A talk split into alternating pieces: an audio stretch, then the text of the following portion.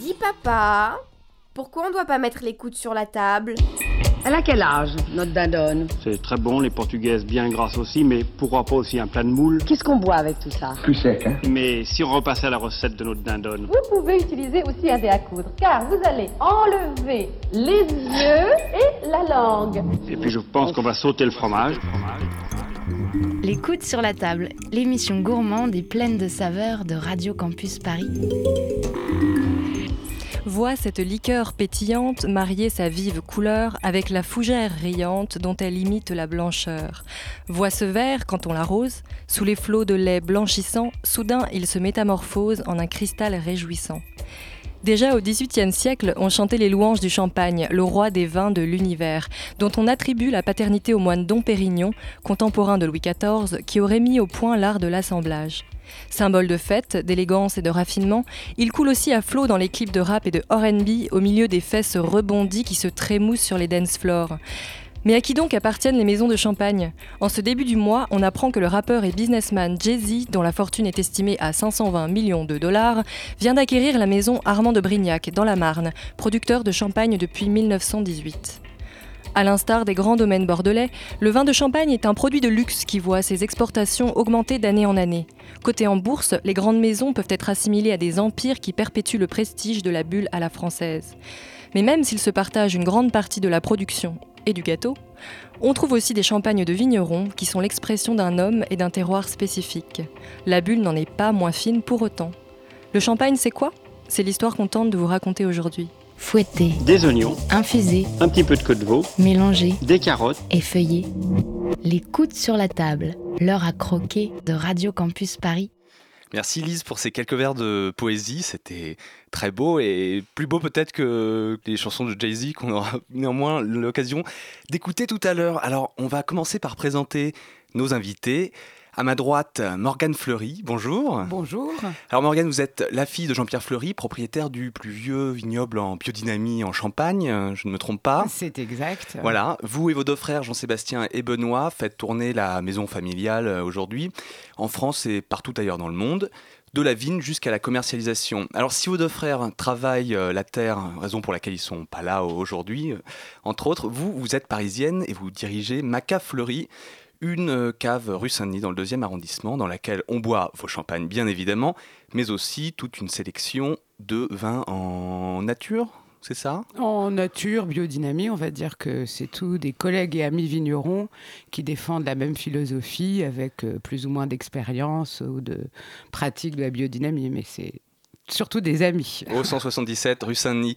Pierre Guigui, bonjour. Bonjour. Vous êtes critique, journaliste et vous étiez jusqu'il y a quelques jours responsable du vin pour les guides Go Emilio, c'est ça? Le guide des magazines Gomio, oui, c'est ça. Voilà, fameuse maison qui vient par ailleurs de sortir un guide de champagne euh, 2015 que vous avez donc dirigé. C'est euh, Go Emilio, l'expert gourmand, guide du champagne, 314 maisons et 1285 champagnes. Vous les avez tous goûtés Non, je déguste pas tout seul. Avant, je dégustais tout seul euh, pas loin de 7020 par an. Et maintenant, j'ai une équipe, euh, enfin, j'avais une équipe, euh, il y a jusqu'à quelques jours, de dégustateurs qui, euh, qui, me, qui me soutenaient dans, dans cette dure tâche d'ouvrir des bouteilles et les, et les savourer. On imagine que c'est difficile. Sensible depuis toujours à la biodynamie, vous êtes le créateur du concours Amphore qui récompense les vins de ce type.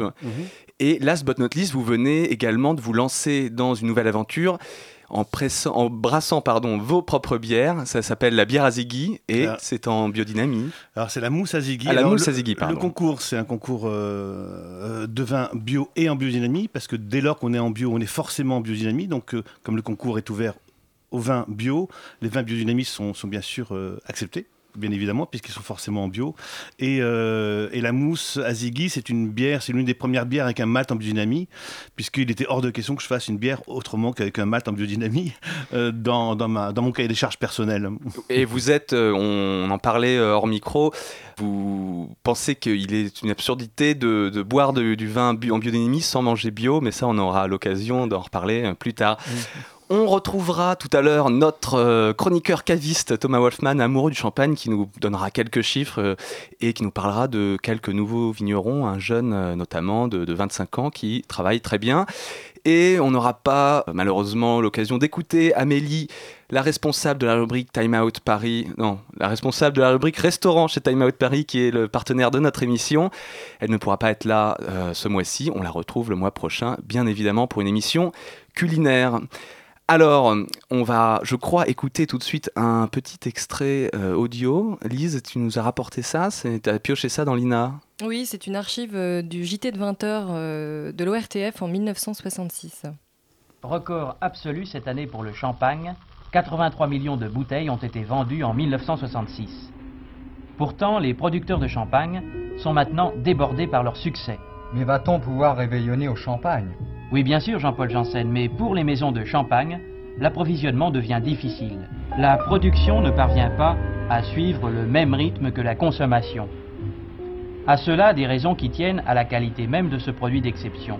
Pour obtenir une bouteille de qualité, il faut au moins 3 ou 4 ans de préparation dans les caves. Un travail extrêmement délicat qui réserve parfois des surprises.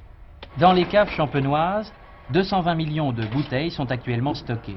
220 millions, on semble loin de la pénurie. Mais pourtant, comme la consommation augmente régulièrement, il faut remplacer chaque bouteille sortie de cave par 3 ou 4 bouteilles pour maintenir un stockage suffisant. Une solution, bien sûr, étendre le vignoble. Mais pour cela, il faut du temps. 7 ans pour que les nouvelles vignes produisent, et puis il y a les limites d'un terroir exceptionnel. On peut planter davantage, mais il y a des limites. Parce que comme vous le savez, le champagne ne peut venir que de la champagne, c'est une question de terrain, c'est une question de sol, de sous-sol. Il y a un certain nombre d'hectares qui sont partis de la zone viticole de la Champagne délimitée. C'est sur ce terrain qu'on peut planter de la vigne pour faire du champagne. Évidemment, quand on arrivera à la limite, il faudra bien s'arrêter. Mais il y a encore de la place. Le bouchon pète comme un pistolet dans un téléfilm de Zorro. Euh, et on écoutait cette, euh, cette voix très snobinarde. Et alors ça me donne envie de, de- vous poser la question euh, aujourd'hui. Pierre Guigui, aujourd'hui Morgane Fleury, quid du champagne en 2014, en temps de crise?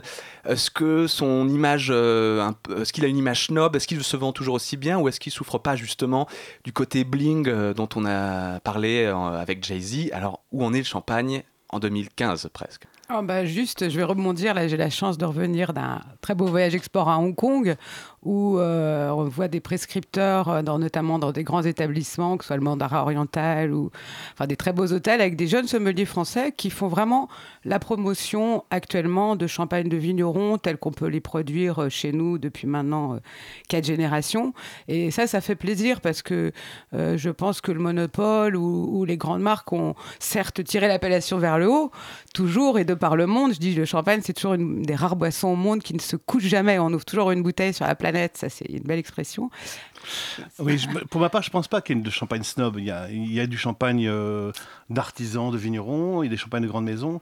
Euh, le champagne, c'est un rapport au sol en premier lieu. Donc il y a effectivement beaucoup de petits vignerons aujourd'hui euh, qui font du champagne.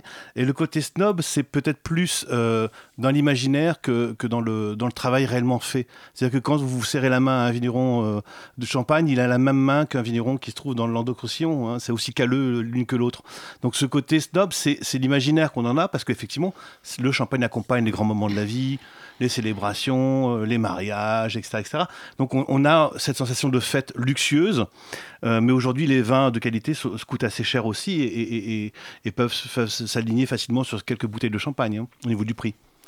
Alors, Morgane Fleury, vous disiez tout à l'heure que le champagne euh, ne s'arrête jamais de couler. Effectivement, il paraît que toutes les trois secondes, on débouche une, euh, une bouteille de mouette et chandon. Ouais, je crois qu'on a un peu de retard là, sur l'émission alors. Ah oui, alors On n'a rien débouché pour l'instant. Ouais, on n'a encore rien débouché, ça viendra tout à l'heure.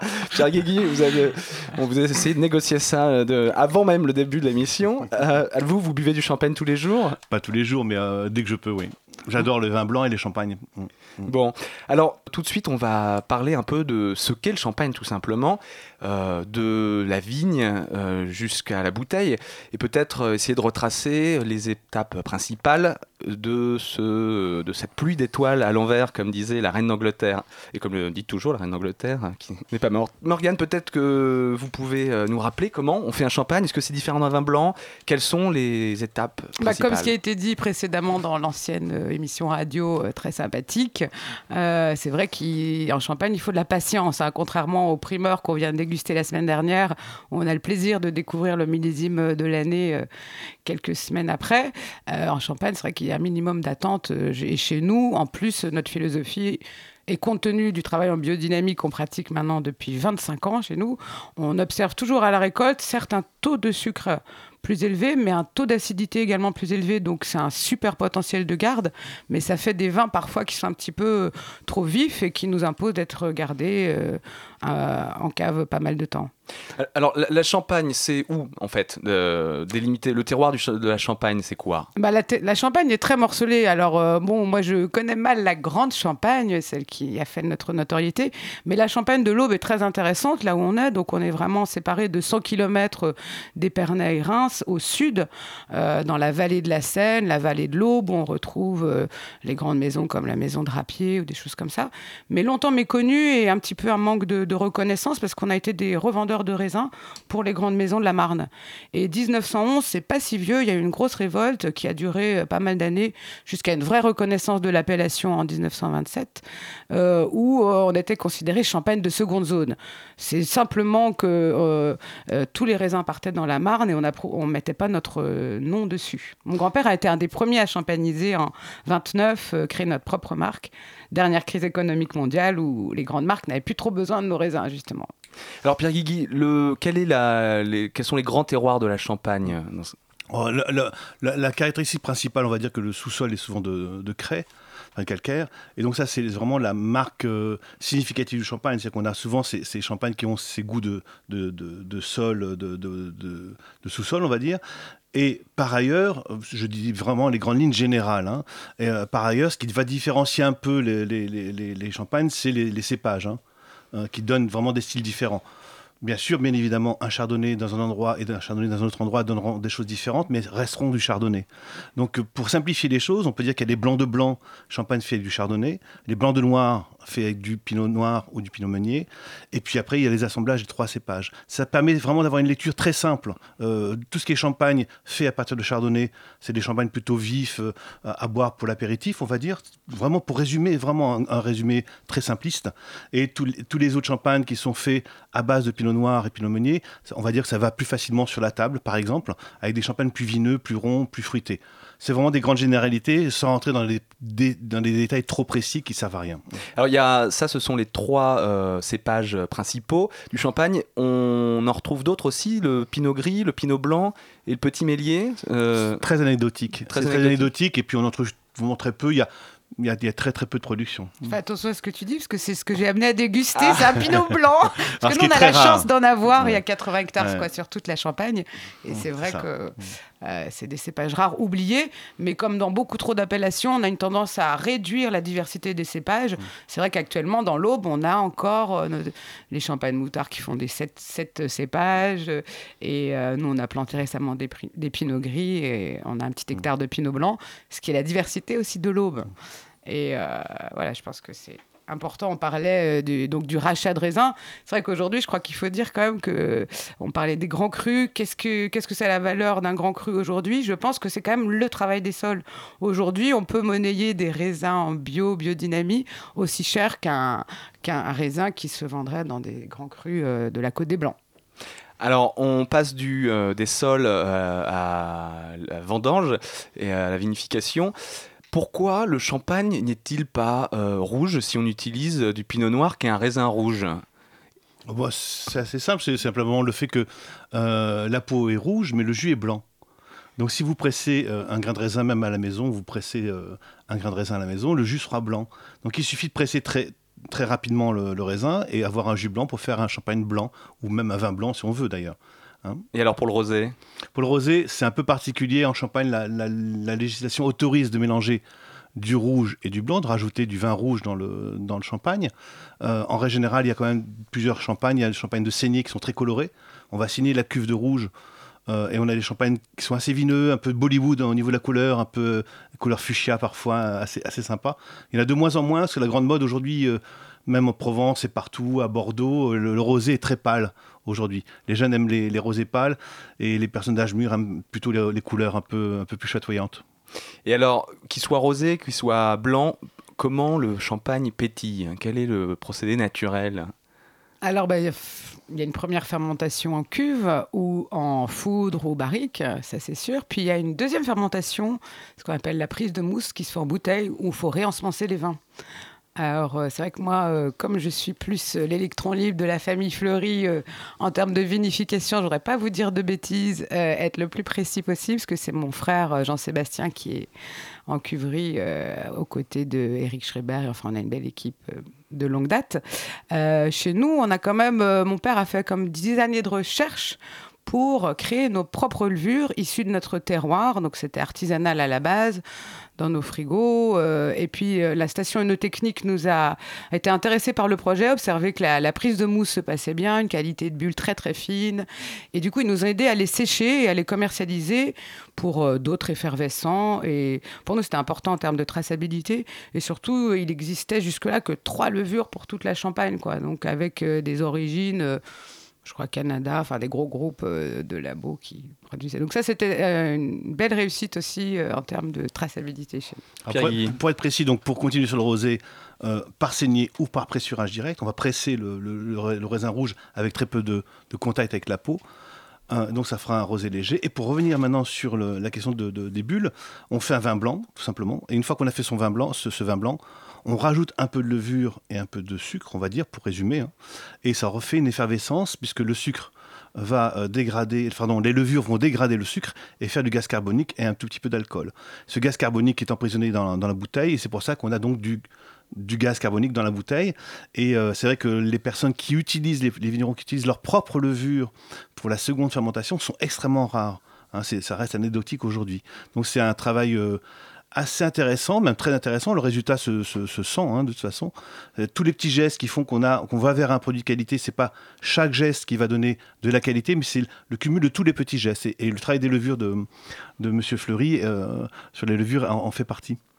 Alors, on entend souvent des, des- un lexique, euh, des, des mots du jargon euh, comme euh, bon, l'assemblage, comme le remuage, le dégorgement. Euh, alors, qu'est-ce qu'est le remuage? Que- Qu'est-ce que c'est? Remuer une bouteille de champagne C'est la faire tourner dans tous les sens? C'est la troisième étape. ah, Donc, après cette euh, deuxième fermentation bouteille, on va, enfin, il y a des, des levures euh, mortes dans la bouteille qui vont rester pas mal d'années.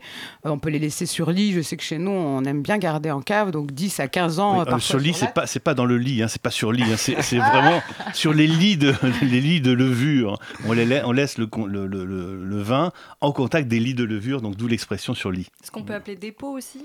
Le- donc le- les lits font un dépôt, effectivement. D'accord. Un dépôt qui est couché et après donc de façon traditionnelle autrefois on mettait ça sur pupitre euh, pour des questions euh, de place euh, monsieur Hardy Georges Hardy a inventé les gyropalettes quelqu'un qui était important en Champagne à l'époque et ça permet de contenir 500 bouteilles et de faire un travail aussi précis mais surtout en volume de place donc Voilà, donc c'est le remuage. le remuage qui va Mm. faire descendre le dépôt jusque dans le col de la bouteille.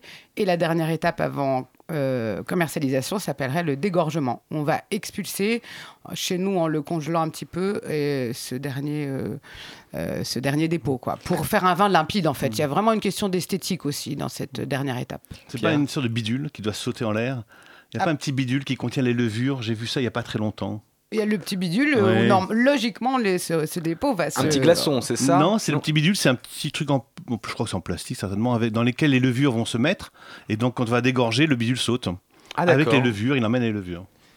Et, et- et d'ailleurs, euh, à cette étape du, du dégorgement, donc on évacue le, le dépôt, est-ce que le, est-ce qu'il n'est pas ensuite remplacé par de, de la liqueur d'expédition, enfin ce qu'on appelle liqueur d'expédition, qui contient du, du champagne et un peu de sucre Est-ce qu'on appelle ça le dosage? Tout à fait. Et justement, on peut, on peut Pas ensuite... si novice que ça. Est-ce qu'on peut On a parler de la pratique, on voit qu'on a de la pratique. hein. Est-ce qu'on peut parler du coup des, des, différents types de champagne qui sont liés à la quantité de sucre que l'on trouve euh, dans ce champagne? Donc, Parce qu'on parle de champagne euh, brut non dosé, est-ce que ça veut dire qu'on ne rajoute pas de sucre à ce moment-là, à cette étape-là? Alors, un non dosé, forcément, sera un champagne où on ne rajoutera pas de sucre, ou ça s'appelle également brut nature. Un champagne brut peut avoir jusqu'à 14 grammes de liqueur ajoutée. Et après, c'est vrai qu'il y a quelque chose vraiment de générationnel. Je pense que nos grands-parents buvaient plus des demi-secs. Euh, et aujourd'hui, notre génération, surtout quand on cherche des champagnes de terroir, des, de vignerons, on, sent qu'il y a une vraie demande de non dosé pour être au plus pur euh, du vin. Quoi. Donc, tu veux dire que je suis assez âgé, c'est ça Tu veux dire? Buvant, buvant des champagnes demi-sec parfois. Pour être plus précis, euh, zéro dosage. Bien sûr, c'est brut nature. Euh, effectivement, c'est zéro dosage. Il y a extra brut, brut. Et après, ça monte jusqu'à demi-sec. Et, et doux. On va jusqu'à doux. Alors, doux, réglementation européenne, je ne sais plus si on utilise le mot doux. Il ah. faudrait vérifier, mais effectivement, ça fait partie de, des vocabulaires communs qu'on utilise euh, pour désigner des champagnes un peu sucrés. Il faut savoir que le champagne euh, a des goûts différents selon l'expédition des pays. Certains pays vont aimer des champagnes plus dosés, d'autres pays vont, aimer des dosages moins, moins dosés, des, champagnes moins dosés. Et euh, il y a quelques temps, dans les lupanards à Paris et partout sur la planète, ils ne buvaient que des, vins, des champagnes très très très sucrés. L'image qu'on a du champagne très sec aujourd'hui, c'est un, une chose qui a complètement changé. Hein. Moi, je pense qu'il faut quand même, euh, parce que euh, la liqueur d'expédition n'est pas seulement pour euh, camoufler le vin, on est quand même la région la plus septentrionale du vignoble français. On manque un petit peu de soleil parfois. Souvent, je dis, j'aimerais bien que le champagne soit méditerranéen. donc voilà, il faut, faut reconnaître qu'on a toujours un taux d'acidité à la récolte qui est quand même assez important et qu'on essaye d'arriver au maximum à maturité. Mais parfois, les, les, les, les, millésimes ne se, ressemblent, ne se suivent et ne se ressemblent pas. Et on a eu notamment euh, les 3-4 dernières années, bon, avec. Euh, les, règles ne sont plus tout à fait les mêmes au niveau des saisons et il faut s'adapter. quoi. On continue euh, de, parler avec vous du champagne après une petite pause musicale. On va s'écouter Jay-Z, dont on parlait tout à l'heure, encore lui. Oceans, featuring Frank Ocean.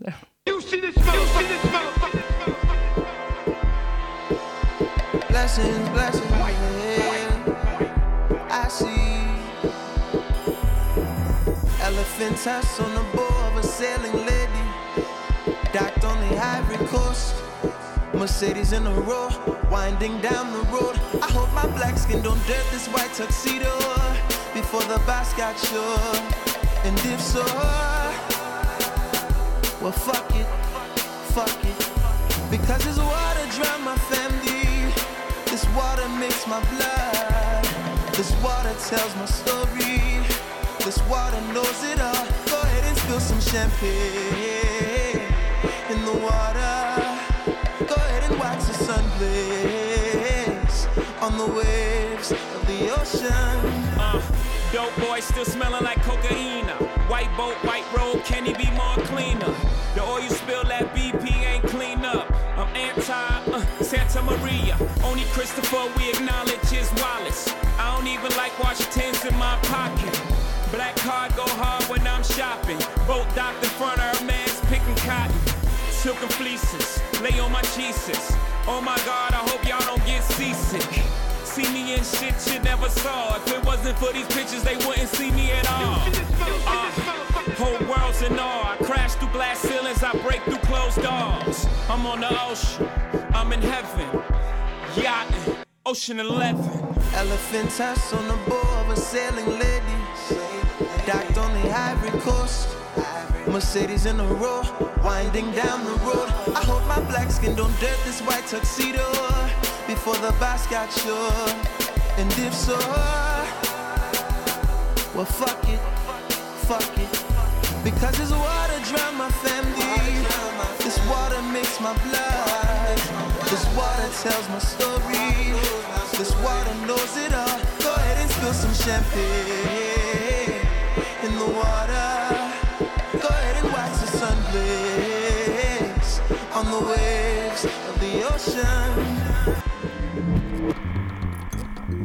coudes sur la table. Les papilles qui pétillent sur Radio Campus Paris. Bon, j'ai une bouteille de champagne entre les mains parce qu'il paraît que Pierre Guigui et Morgane Fleury ont très soif.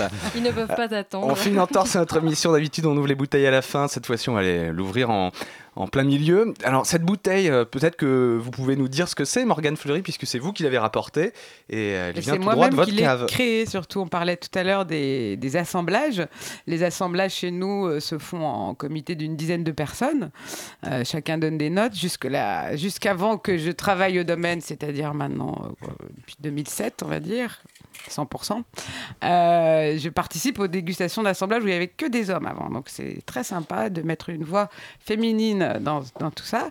Et en dégustant les vins clairs des pinots blancs, donc chez nous un petit hectare que mon grand-père avait planté, qu'on assemblait jusque-là dans une cuvée qui s'appelle Robert Fleury en hommage à mon grand-père euh, quand il est décédé. Une jolie cuvée vinifiée en barrique pour la première fermentation et un élevage de presque 10 ans sur latte, puisque maintenant on commercialise en 2004 seulement la cuvée Robert Fleury. Je vous interromps, vieillissement sur latte, ça, c'est, ça fait partie du C'est lexique sur qu'on n'a pas abordé. C'est sur lit, Ah, c'est mais, le- mais ce sont des, c'est au lieu que soit, les- on, on élève, on élève sur lit le vin euh, sur des lattes, sur des morceaux de bois qui permettent de voilà.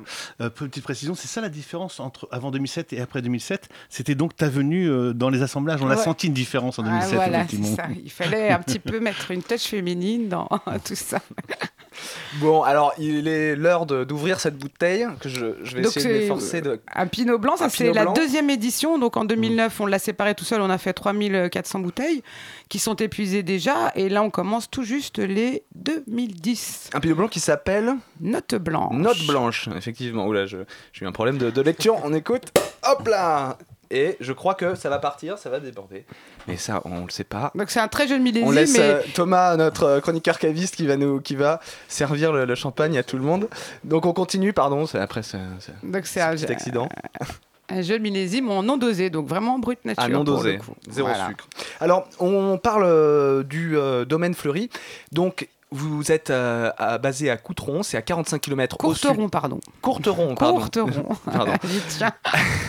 Basé à 45 km donc au sud de Troyes, c'est dans l'Aube, on le disait. Vous possédez 15 hectares, euh, donc on l'a dit, pinot noir, chardonnay, pinot blanc, pinot gris, et euh, vous avez aussi une activité de négoce, ça veut dire que vous achetez des, euh, Des raisins. à d'autres personnes. Voilà, en fait, mon père, quand il a commencé la biodynamie fin des années 70, c'était vraiment très marginal à l'époque.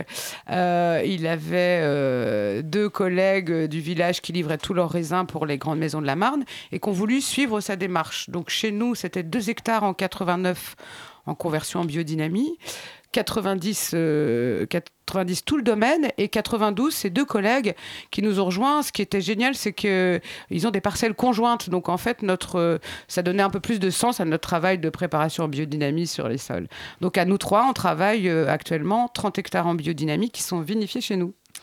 L'activité euh, des champagnes fleuries, l'histoire, elle commence avec euh, le drame du phylloxéra, qui, est, euh, qui a ravagé toute la vigne euh, en France et partout en Europe, et puis ailleurs dans le monde même. Euh, C'était à la fin du 19e siècle, c'est ça, Pierre Guilly? Oui, Euh, quelque 1800, ça dépend des régions, mais on va dire fin, fin oui, 1870, 75 à peu près.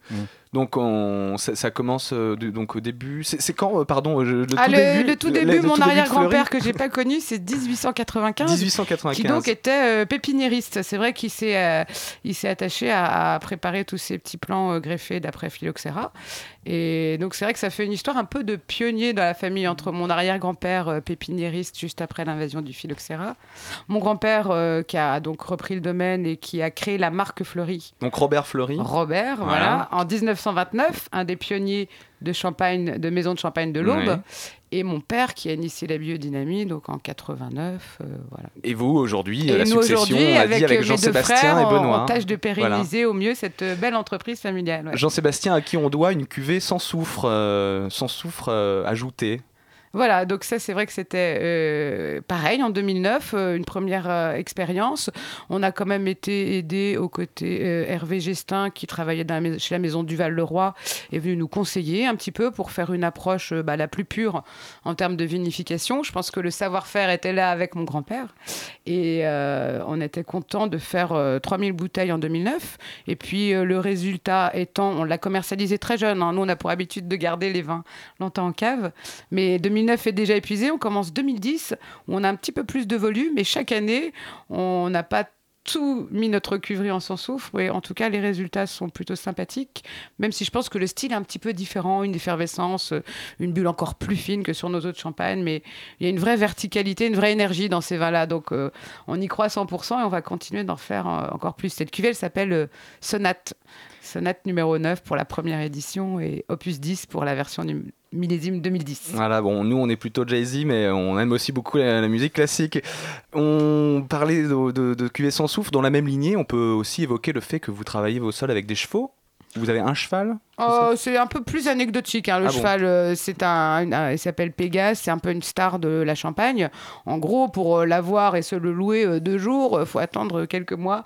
Donc on a, les- on, voilà, on travaille sur deux hectares. J'ai envie de dire, on ramène au maximum euh, ce qu'on peut en termes d'animaux sur nos vignes. Là, on avait pendant euh, quelques semaines un parc de moutons euh, qui sont venus euh, paître gentiment. C'était sympa, mais voilà, c'est juste que c'est pas notre propre cheval et qu'il n'est pas facile de l'avoir euh, pour nous euh, quelques jours euh, par mois, quoi. Alors Pierre Guigui, vous étiez en train de boire euh, ce champagne. Je, je ne bois pas, mon métier c'est de déguster. Ah bah oui, pardon, vous dé- vous dégustiez ce champagne tranquillement en écoutant Morgane. Je déguste euh, beaucoup et je bois avec modération. Alors, qu'est-ce que il vous plaît ce champagne Oui, ou pas oui, c'est un, un choix. Troisième fois, troisième fois, je dois déguster ce champagne. Donc celui-ci, c'est la première fois sur ce millésime-là, c'est ça. Et le précédent, donc j'ai dû le goûter deux, trois fois le précédent. Mais, euh, oui, celui-ci, je le trouve un- peut-être un peu plus tendu que ce que j'avais goûté là, le millésime précédent. Je- De mémoire, je crois bien, j'ai pas mes fiches.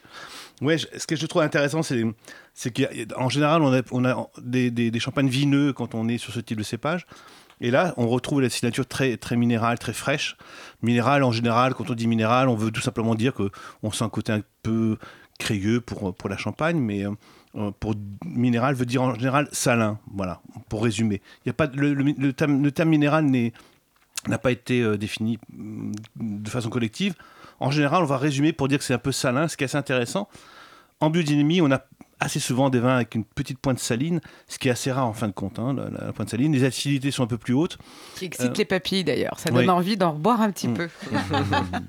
Oui, d'ailleurs, euh, j'ai pas rappelé que, que forcément l'abus d'alcool était dangereux pour la santé et qu'il faut le consommer Ah, avec dire, modération. vrai, et, on euh, on doit le dire. Je me suis permis de le dire, oui. Mais euh, justement, est-ce que vous pourriez, euh, Pierre Guigui, nous faire un petit mode d'emploi de la dégustation de champagne? Est-ce que c'est vraiment différent de la dégustation d'un vin blanc? Quelles sont les étapes à suivre? La, la- la- la dégustation est en fin de compte très très simple. On, on- on- on veut complexifier, complexifier les choses, mais c'est très très simple. Dès lors qu'il y, y a des saveurs, sucré, salé, acide, amer, on va chercher les saveurs. On, ne va pas parler pour l'instant des arômes, qui c'est un peu plus compliqué, c'est un peu plus large, on va dire, mais il n'y a que quatre saveurs, sucré, salé, acide, amer. Les Japonais parlent d'umami, mais on va rester sur ces quatre saveurs-là. Sur les quatre saveurs, en général, on n'a que trois dans le, dans le vin sucré, acide, amer. Donc l'idée, c'est de se dire, ce champagne-là, il est comment? Plutôt tendre, plutôt moelleux, plutôt acide ou plutôt amer? C'est assez simple, en fin de compte. Si c'est acide, je salive, je fais ce geste, cette, cette mimique-là. Vous prenez une photo d'un bébé, vous lui mettez une petite goutte de citron sur la bouche, vous envoyez la photo du bébé qui a été fait en France, vous l'envoyez en Laponie ou en Afrique du Sud, n'importe quel maman dira, bah, tiens, cette grimace-là, c'est un bébé qui a bu de l'acide. On lui met pas citron. de petites gouttes de champagne au bébé. Alors, si le champagne est très acide, vous avez la figure, la, la- la mimique de l'acidité. Donc, on, on- on voit bien que euh, c'est un effet physiologique, c'est ce qu'on ing- on ingurgite un effet physiologique, et cet effet, c'est l'amertume, on contracte les papilles, la salivation, c'est l'acidité, et, et le sucré, c'est une sensation un peu de rondeur, comme de l'alcool d'ailleurs, c'est rondeur, sucré, alcool, c'est une sensation un peu de volume. Donc en fin de compte, c'est assez simple de repérer si un vin, qu'il soit champagne ou pas champagne, ou, ou saké, ou bière, ou tout ce que vous voulez comme boisson, c'est là plutôt inversant sur l'acidité, sur le sucre, sur le côté rondeur, ou l'alcool donc, euh, ou, ou sur les tanins, sur l'amertume. Donc en fin de compte, c'est très très simple de déguster. Tout le monde fait veut faire croire que c'est très compliqué, qu'il faut être des grands experts. Mais il faut juste être à l'écoute de soi. Et à ce moment-là, on peut déguster et se poser des questions sur ce qu'on on perçoit. Et est-ce qu'on le fait tourner dans le verre euh, également ou... Alors, c'est des gestes qui sont, euh, oui, qui sont pratiqués. Euh, en fin de compte, un, un- un dégustateur professionnel va très très vite. Il n'a plus besoin de tourner dans le verre. Il n'a pas besoin de faire tout, tout, tout le déroulé complet de la dégustation. Euh, par exemple, pour les arômes, pour ma part, je mets rarement mon nez dedans. Je travaille les arômes en, en rétro-olfaction, c'est-à-dire que j'avale ou je, recrache. Soit je recrache, soit j'avale. Mais je prends une gorgée que je vais recracher ou avaler, et c'est ensuite les arômes qui vont passer par mon nez, mais à l'intérieur. Et la rétroolfaction euh, développe plus d'arômes que ce qu'on appelle le premier nez. Alors quand on en déguste beaucoup, il faut aller vite, donc du coup j'ai cette méthode-là, mais euh, qui permet d'ailleurs euh, de vraiment développer un maximum de gamme aromatique. Mais on peut faire un premier nez sans remuer, un second nez après avoir remué, et le troisième nez, on l'a en rétroolfaction après avoir craché ou avoir, avoir avalé une petite gorgée. Bon, après, c'est vrai que l'effervescence sur un champagne euh, annule un petit peu la perception du vin. Et c'est pour ça que euh, c'est quand même euh, rare et il y en a trop peu des dégustations de plusieurs champagnes euh, consécutifs pour que les gens puissent se, faire une- se donner une perception. Le champagne a été longtemps vendu avec les alcools forts. dans les... C'était pas des vendeurs de vin, quoi. Donc c'est vrai qu'il nous manque un petit peu cette approche, accès au vin directement, de par la- l'effervescence, quoi. Alors moi j'ai un petit côté Alain Rey, c'est que j'aime bien connaître la définition des mots et pareil, j'ai écouté plusieurs fois l'utilisation du mot cordon. Alors qu'est-ce que le cordon dans un verre de champagne? Alors le cordon, c'est euh, ce qui va émaner tout euh, en, haut du liquide et qui va euh, être sur la paroi du verre. Donc quand il y a un cordon, là en l'occurrence, on n'en a pas dans nos verres aujourd'hui, mais quand il y a un joli cordon, donc c'est une toute petite mousse qui va entourer comme un, un cercle le, vin. C'est la définition de la recherche de l'effervescence. hein. Est-ce qu'il est, est-ce qu'il y a de la mousse, pas de la mousse, du gaz, pas du gaz? On, regarde la prise de mousse, enfin pas la prise de mousse, on regarde le- dès qu'on sert, on regarde si la mousse monte ou pas dans le verre. Et une fois qu'on a servi, que la mousse est redescendue, on regarde si le cordon persiste ou pas. C'est-à-dire que si tout autour, il y a des petites bulles qui vont persister. Mais, euh, mais les verres euh, sont très influents sur euh, la persistance des bulles sur le verre. Donc, euh, donc en fin de compte, aujourd'hui, on se rend compte que dès qu'on a du rouge à lèvres, dès qu'on change de verre, enfin pas pour nous euh, le rouge à lèvres, enfin pour ceux qui veulent, mais dès qu'on a du rouge à lèvres, par exemple, le- le- l'effervescence est modifiée, donc le verre va imprimer une moins bonne effervescence, par exemple. Et alors, paraît-il que plus les bulles sont fines, plus euh, on, on peut dire qu'on boit un champagne de qualité ou est-ce que c'est grossier comme bah, euh, sinon, on boira un, on, on appelle ça un roteux, sinon. Un roteux, oh, c'est beau. Ah, ça, c'est les termes locaux, hein. 19e. Sur les termes locaux. Pour les grosses bulles Oui. S'il y a trop de bulles, bah oui, parce que l'effet direct, c'est quand même. Non, mais c'est vrai, dans la dégustation, euh, je pense qu'on observe avant toute chose, avant même de mettre son nez dedans, la bulle. Cette fameuse bulle qu'on a créée avec la deuxième, euh, pri- enfin, avec la prise de mousse avec, euh, en réensemençant les vins, euh, c'est la magie. Elle se crée juste en ouvrant la bouteille. Ça veut dire qu'elle a été contenue. Personne ne connaissait avant qu'on ouvre la bouteille de champagne la finesse ou la densité. Bon, après, ce qui est marrant, c'est vrai que le contenant est vachement important parce que euh, il se crée de l'imperfection des verres, en gros de la porosité qu'il y aura dans des verres. Donc si nos verres sont trop propres, trop lavés avec des produits, on n'aura aucune visibilité euh, de la bulle, ce qui est assez dommage quand même, euh, parce que je trouve ça assez magique. Donc à la limite, il vaut mieux les rayer, son, rayer son verre pour... Oui, ça, ça- ça on, peut, on peut avec euh, rayer au fond, c'est ce qui se fait d'ailleurs sur les, Ah grands, les verres à champagne de qualité. Les verres sont, sont polis au, au- tout, au- tout au fond. Alors le champagne, on le sabre aussi, on le sable. Alors le sablé, qu'est-ce que qu'est-ce que ça signifie? Alors sabré, oui, sablé, ça ne dit rien. Alors sablé, c'est boire le champagne abondamment, simplement. Ah, Et voilà. ce qui n'est pas notre cas, donc c'est pour ça qu'on ne connaissait pas Ah, le terme. voilà, donc vous toujours avec vous êtes- vous êtes toujours en modération, hein. modération, évidemment. Et sabrer, c'est l'ouvrir, euh, donc euh, avec quelle manière? Avec euh, un couteau, avec euh, un sabre, véritablement? Avec un sabre, c'est ce qui est le plus euh, esthétique, on va dire. Ça vous si- arrive, vous, de sabrer un champagne? Bah, J'essaye, ouais, ouais. Quand il y Hmm. a des, des événements, euh, les Jéroboam, c'est pas mal, parce que des fois, on n'arrive pas à les ouvrir à la main. Un Jéroboam, donc, c'est quoi? C'est 5 litres, euh, c'est ça? C'est euh, 4 litres. 4 litres. 4 litres, ouais. Et- Oui, c'est sabre avec un. On, on cherche le fil de la bouteille. Le fil, c'est c'est là où la bouteille était moulée, euh, comme c'est un moule souvent en deux parties. Donc du coup, on, on cherche le fil, et on remonte le fil plusieurs fois pour euh, pour euh, chercher ce fil, pour peut-être pour peut-être pour chauffer, je sais pas. Enfin, en tout cas, on on, on va frotter plusieurs fois le fil et puis euh, un coup sec avec le sabre et, et ça se sabre. Oui. Mais avec le dos d'une petite cuillère, ça marche aussi. hein. Ah bon? Si on a le bon coup de main, euh, faut- ouais, il ouais, pas besoin d'être équipé d'un sabre. Et le champagne frappé, qu'est-ce que ça signifie? On a entendu ça aussi pas mal de fois. Je me demande si c'était pas dans. C'est quand on est vraiment très en colère et qu'on se bagarre. Non, c'est pas ça. Ah bon Non, frapper, c'est quand, c'est quand on mettait les champagnes vraiment dans, le, dans, de- dans du froid de façon assez rapide. On va frapper le champagne avec des glaçons, par exemple. Donc c'est vraiment descendre la température rapidement. Donc c'est pour le mauvais champagne euh, non, pas du tout. forcément. Non, pas du tout. C'est, c'est- frapper le champagne, c'est, c'est un champagne frappé, c'est un champagne qui est glacé. Glacé, glacé, ouais. on va Mm, dire. mm, ouais. Marc Pluie, il est frais. Moi, je l'aime boire très frais, euh, le champagne. Dès qu'il prend un peu de température, je trouve Alors que c'est aujourd'hui, les modes vont vers euh, tous les, les, les vignerons font des champagnes qui ressemblent de plus en plus à du vin. Euh, ils cherchent vraiment l'expression du terroir sur des, ce qu'on appelle du parcellaire et, euh, et ils vont chercher à faire du vin comme on fait en Bourgogne par exemple. C'est Amsem Sellos qui avait, euh, qui avait lancé la première mode de, de- des champagnes faits à partir de vin en fin de compte et, ensuite d'autres l'ont suivi en faisant du parcellaire vraiment. C'est-à-dire que lui a eu l'idée de faire du champagne qui avait des goûts et des couleurs de, vin, de style de vin et, les jeunes maintenant font maintenant de plus en plus de en- en- vraiment en ciblant une parcelle sur un millésime, un cépage pour faire une bouteille.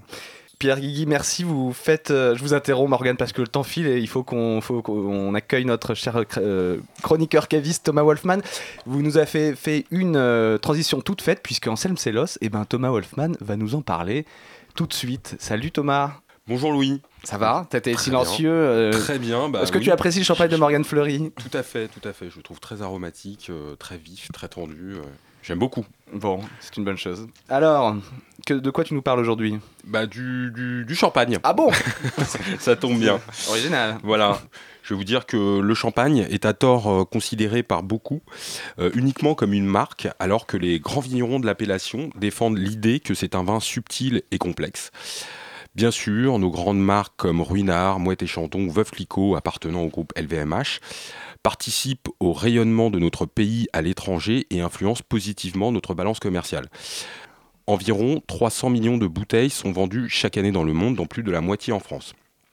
C'est aussi un chiffre d'affaires de plus de 4 milliards d'euros, dont la moitié réalisée à l'export.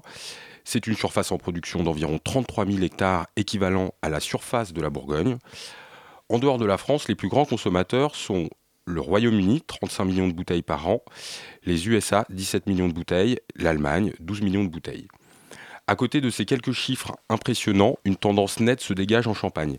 Celle de vignerons engagés dans l'élaboration de vins de qualité, car oui, le champagne est un vin et ce n'est pas qu'une boisson festive, passage obligé de nos fêtes d'anniversaire, mariage, nouvel an ou autres euh, bar mitzvah. En tant que caviste, je suis confronté au quotidien à des clients qui pensent que rien ne différencie un champagne d'un autre champagne, si ce n'est le prix ou la marque. Et c'est bien dommage, car tous les champagnes ne se valent pas. À côté de quelques maisons euh, prestigieuses qui restent indépendantes comme Bollinger ou Roderer et qui proposent des champagnes de qualité mais à des prix élevés, de nombreuses coopératives ou petits producteurs produisent des champagnes de meilleure qualité pour des prix jusqu'à deux fois moins élevés. Le champagne n'est pas qu'une marque ou qu'un produit que l'on consomme comme un vulgaire sac Louis Vuitton. C'est une boisson noble que l'on boit et que l'on apprécie au même titre qu'un grand Bourgogne ou qu'un grand Bordeaux. Certains petits producteurs ont choisi de valoriser leur terroir plutôt que de vendre leurs aux grandes maisons de champagne. Il faut savoir que le prix du kilo de raisin en champagne tourne autour de 6 euros le kilo et que c'est donc un vrai choix pour le vigneron de faire son propre vin et de développer son propre style, car il pourrait vivre confortablement en vendant ses raisins à une grande maison. Tous ont en commun la volonté d'exprimer au mieux la richesse incroyable de leur terroir et à l'instar de la Bourgogne, les plus grands vignerons de Champagne isolent certaines parcelles pour créer des cuvées d'exception uniques, comme par exemple le Clos des Goisses, une cuvée de la maison Philippona. Avant de terminer cette chronique, je souhaitais mettre en avant deux vignerons remarquables qui, par leur travail, sont représentatifs de ce qui se fait de mieux en Champagne. Le plus grand de ces petits producteurs se nomme euh, Anselme Sellos. Euh, ce vigneron, dont la production n'excède pas 60 000 bouteilles par an, possède 7,5 hectares sur la côte des Blancs. Il est considéré par les amateurs et les professionnels comme la référence en matière de champagne. Écologiste convaincu, Anselme se trace une voie originale en ramassant des raisins à haute maturité et petit rendement, euh, ce qui est en soi une révolution en Champagne. Il élève ses vins longuement sous bois, les bâtonnant s'il le faut. Il en résulte des champagnes d'exception et d'une grande complexité. À côté de ce monument champenois émerge une nouvelle génération de jeunes vignerons talentueux, dont Clément Perceval est le fer de lance. Clément Perceval est un jeune vigneron de 24 ans qui travaille sur un hectare de vigne sur la montagne de Reims. Respectueux de l'environnement, il élabore des champagnes d'une grande pureté aromatique. Son blanc de blanc, blanc de noir et premier cru chamery révèle une grande finesse et procure un plaisir immédiat à des prix accessibles, une bouteille coûtant autour de 25 euros. Les coudes sur la table. Les papilles qui pétillent sur Radio Campus Paris. Ben merci pour cette toute première chronique, euh, Thomas Wolfman. On se retrouvera euh, évidemment euh, dans les prochaines émissions. On va faire une petite pause musicale. Tu nous parlais du plus grand des petits producteurs. Eh ben, nous, on va écouter le plus petit des grands pianistes. C'est Michel Petrucciani qui joue la champagne.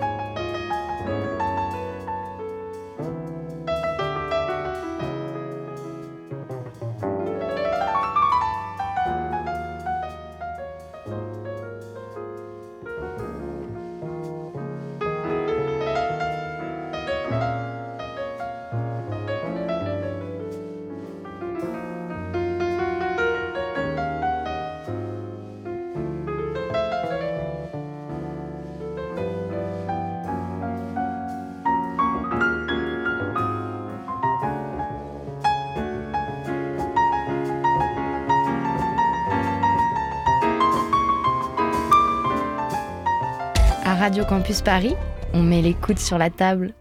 On continue à parler de champagne euh, dans les coudes sur la table et on va parler de la cuisine au champagne. En fait, on est allé à la rencontre d'un jeune chef étoilé, Philippe Bélissant, qui a ouvert il y a trois ans son restaurant Le Cobéa dans le 14e.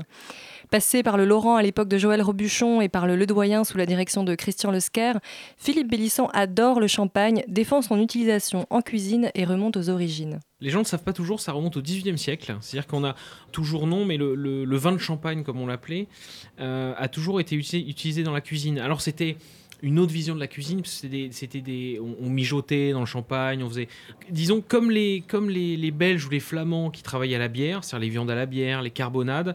En France, on faisait par exemple la, saucisse au champagne. euh, la saucisse de porc euh, cuit avec des oignons euh, mouillés euh, plus qu'à hauteur de champagne et puis ensuite cuit pendant des heures. Ça, ça remonte au XVIIIe siècle. Donc c'est la cuisine au champagne existe depuis depuis depuis très longtemps. Quels seraient les plats emblématiques? Donc je dirais, si on s'approche euh, plus de, disons, la, cuisine au champagne de, nos jours, un petit peu, euh, le champagne se retrouve beaucoup dans les, dans les sauces, les sauces au champagne, souvent avec un poisson, avec un beurre blanc. Voilà, et puis le champagne, euh, c'est vraiment assimilé, aujourd'hui, c'est vraiment assimilé au, au luxe, dans le sens noble du terme. C'est quand on fait un repas de fête, par exemple, si, si moi, euh, je conçois un repas de fête, il va y avoir à un moment, euh, au même titre que du caviar ou de la truffe, il va y avoir du champagne. Euh, Je, je parle dans, le, dans la conception des recettes. Est-ce que vous avez constaté une, une évolution particulière de cette cuisine au champagne au, au- au courant de votre carrière à vous? Je dirais que le- le- la façon de cuisiner au champagne a évolué en même temps que la cuisine, en fait. C'est-à-dire que euh, la cuisine s'allège de plus en plus et le champagne a trouvé sa place parce que c'est quoi, quoi un plat ou une sauce au champagne? C'est, de l'acidité, euh, c'est de la légèreté. Et donc, on est en plein dans l'époque. Euh, Il y a eu l'arrivée du menu dégustation avec des chefs comme Pascal Barbeau à l'Astrance, ou voilà. Donc, où les, où les plats non seulement se sont allégés, en matière grasse se sont acidifiés parce qu'on a travaillé de plus en plus les agrumes. Dirais fin des années 90, début des années 2000, vraiment il y a eu une, forte place de l'agrume et du champagne parce que du coup ça permet euh, qu'on le mette dans une sauce ou qu'on en mette euh, un petit peu cru au dernier moment. Euh, voilà, ben, ça amène, ça amène de la légèreté, de la finesse, du luxe. Voilà, donc voilà, disons pour résumer, je dirais que le, le, champagne a su- suivi l'é- l'évolution de légèreté de la cuisine et a trouvé sa place par l'acidité. Parce que certains disent qu'elle euh, serait un peu euh, ringarde. euh, Selon vous, euh, elle aurait sa place euh, à, à l'avenir encore? Alors moi, je fais, je fais partie de ceux qui pensent fermement, d'ailleurs je, je, je pense pas, j'en suis persuadé, que le champagne a, a tout à fait sa place. Et alors, ceux qui disent que le champagne n'a pas sa place à l'avenir, déjà, faut organiser un débat, parce que ça peut être intéressant. Mais alors, je sais pas s'ils ont mon âge.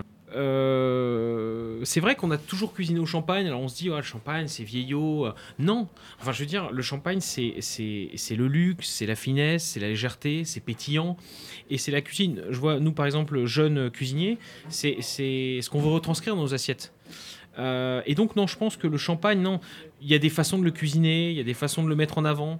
Mais moi, je suis persuadé que le champagne a tout à fait sa place dans l'avenir.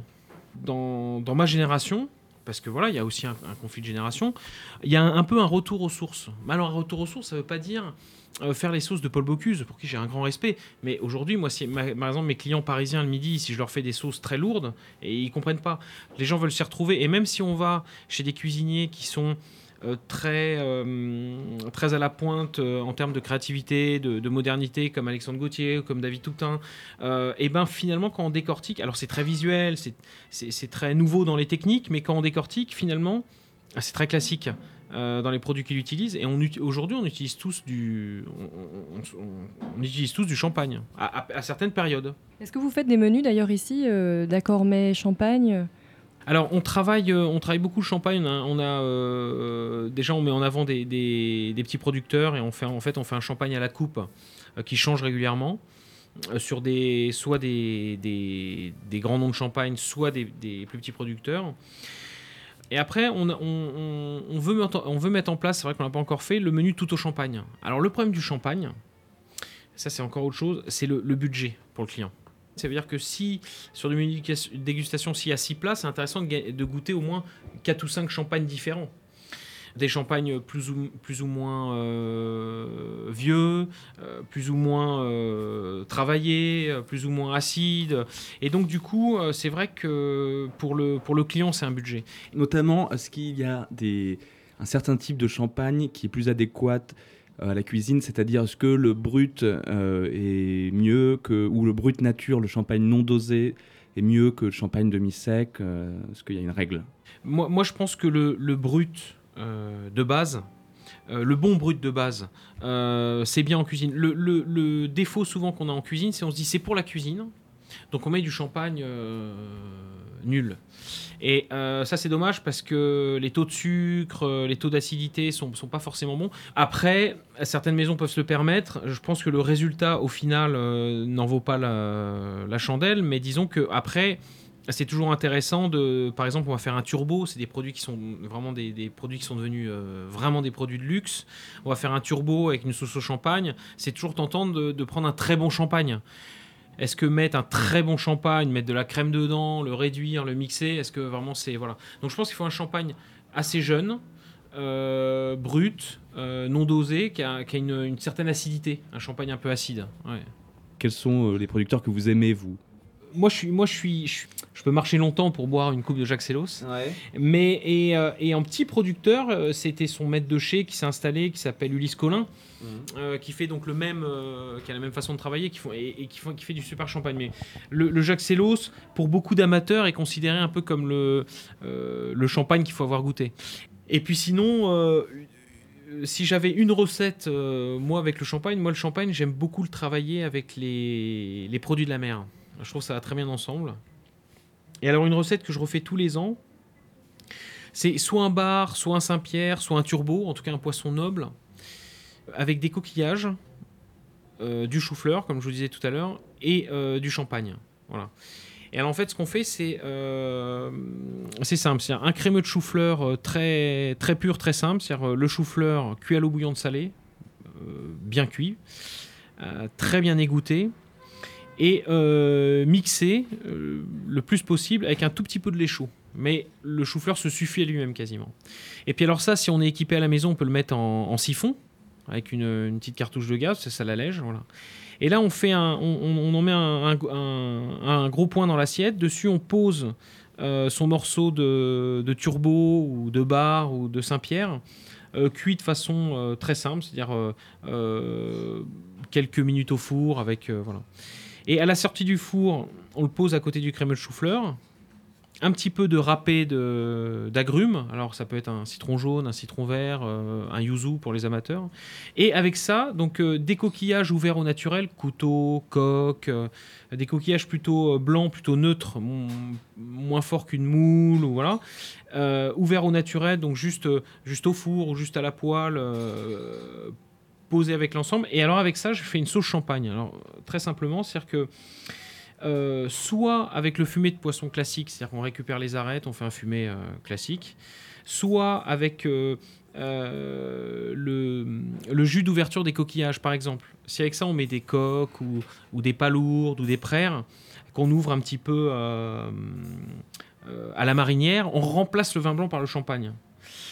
Et cette sauce-là, réduite, très légèrement crémée, et au dernier moment, une bonne giclée de champagne cru et émulsionné. Voilà. Et en fait, ça fait une mousse euh, champagne coquillage. C'est très facile à faire à la maison. Voilà. hein. On, ouvre des, on ouvre des coquillages euh, dans la casserole, et au lieu de mettre du vin blanc, on met du champagne. Voilà, c'est tout. Et une fois qu'on a, a ouvert les coquillages, on les décortique pour les mettre dans l'assiette, on récupère, on passe, au, on passe à, la, à passette, à la petite passoire, et puis euh, le jus qu'on a récupéré, ben, on, le, on le fait réduire, que ça se corse en goût, mais le champagne, même si on le réduit, contrairement au vin blanc, même si on le réduit, il va garder une acidité franche. Et, euh, et au dernier moment, bah voilà, une petite goutte de crème ou une petite pointe de beurre pour amener quand même une, une, une, une tenue. Un- une giclée de champagne frais, voilà, et mixé euh, avec le poisson, moi je trouve ça super bon. Et, et champagne, chou-fleur, poisson noble, poisson blanc, c'est un, super accord. Typiquement, avec ce plat, c'est intéressant de boire du champagne, justement. Pourquoi pas partir sur un champagne un peu millésimé, c'est un champagne un peu ancien, euh, ou si on n'y a pas accès, un, un- bon champagne. Mais c'est tellement agréable de manger en buvant du champagne, parce que le champagne, c'est pas que à l'apéritif ou que avec le dessert, quoi. Euh, moi, à la maison, le plateau de fromage, c'est avec du champagne. Parce que, un, je sais pas moi, un vacherin d'Or ou un, ou un brie très un fromage un peu costaud, ça, ça- ça contrebalance tout de suite. Quoi. On a la fraîcheur, l'acidité, le, le- le- les bulles, voilà. Longue vie au champagne. était facile celle-là. Morgane Fleury, euh, tout à l'heure, vous nous montriez, nous montriez pardon, pendant le reportage, le- les bulles montent euh, à la tête. hein, je dois, je dois- il fait chaud dans le studio. votre, euh, vos mains sur lesquelles vous, vous avez euh, sur euh, votre doigt euh, votre annuaire. Euh, Annulaire. Qu'est-ce que je disais J'ai bois deux verres de champagne, je peux plus faire de la radio. Sur, sur votre annulaire, on voit euh, une, euh, une petite plaque. Capsule et muselet, en fait. C'est là- ce qu'il y a en haut de la bouteille. Il faut savoir qu'il y a quand même des placomusophiles. Ce sont les gens Et qui voilà, c'est ce que je voulais- collectionnent les Eh capsules ben, à super. fond. Eh ben, vous Me, vous, vous me, vous me piquez ma, ma petite anecdote. Je voulais pas, vous vous parler des placomusophiles pour euh, vous suggérer de lire Le Champagne de Jean Pruvot. euh, qui est, Jean Pruvot, c'est un professeur euh, d'université, un lexicologue, et il a fait un petit ouvrage sur le champagne qui est magnifique euh, cette année, en 2014. Il y a plein de citations très, très belles, très rigolotes. Et il y en a une qui m'a particulièrement plu, c'est celle de Lily Bollinger, qui dit Je bois du champagne lorsque je suis joyeuse et lorsque je suis triste. Parfois, j'en prends quand je suis seule, sinon je n'y touche jamais à moins que je n'ai soif. Et ben ça résume bien l'amour euh, qu'on porte euh, tous euh, au champagne. Euh, autre livre, c'est le vôtre, Pierre Guigui, Mmh. euh, le Go Emilio, donc euh, guide de champagne, 314 maisons, 1285 champagnes, fleurier, j'imagine, à Bien l'intérieur. sûr, et, et c'est pas moi qui ai gus- dégusté. J'essaye d'éviter de déguster les, champagnes ou les vins des gens que j'aime beaucoup parce que je suis absolument pas subjectif, objectif, pardon. Et donc c'est pas moi qui ai noté les vins de, de- de la maison Fleury, c'est euh, c'est mes collègues. J'ai une équipe de dégustateurs qui euh, euh, qui dégustent pour Gomio et ce qui fait qu'on a une palette large de styles et de goûts. et Champagne Fleury est, est toujours bien noté, même quand c'est pas moi qui le note. Donc on passe à l'heure des remerciements.